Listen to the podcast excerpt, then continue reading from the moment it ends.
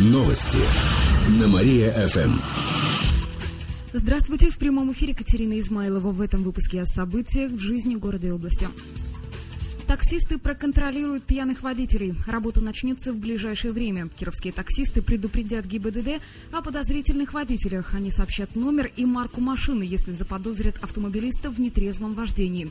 Гаишники сразу отреагируют на информацию. На особом контроле у таксистов будут ночные клубы и бары. В ГИБДД считают, что так они помогут снизить число аварий на дорогах. Ежедневно в Кирове на смену выезжает более 100 таксистов. Решение о сотрудничестве было принято накануне. Глава регионального МВД Сергей Солодовников и сотрудники ГИБДД встретились с профсоюзом таксистов. Последние отозвались на призыв полиции сделать дороги безопаснее.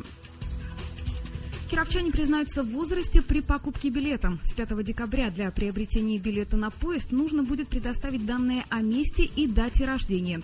В региональном отделении Горьковской железной дороги сообщили, что полное имя и номер паспорта нужно будет по-прежнему указывать. Дополнительные сведения на самом билете отображать не будут. Это нужно для создания баз персональных данных пассажиров. Министерство транспорта гарантирует конфиденциальность информации. Такая база поможет улучшить безопасность в поездах. Для тех, кто покупает билет в кассах процедура не изменится, а кировчанам, которые заказывают через интернет, придется заполнить лишние строчки.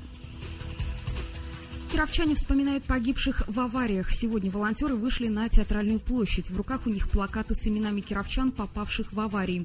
Такую акцию активисты проводят ко Всемирному дню памяти жертв ДТП. Он состоится в воскресенье. Прямо сейчас волонтеры идут к цирку. Там они выстроятся живой цепью. А в травмбольнице сотрудники Кировской ГИБДД сегодня проводят обучающую игру с детьми, пострадавшими в авариях. Им подарят раскраски и другие подарки с символикой ГИБДД. Эти и другие новости вы можете прочитать на нашем сайте www.mariafm.ru. У меня к этому часу все. В студии была Катерина Исмайлова. Новости на Мария-ФМ.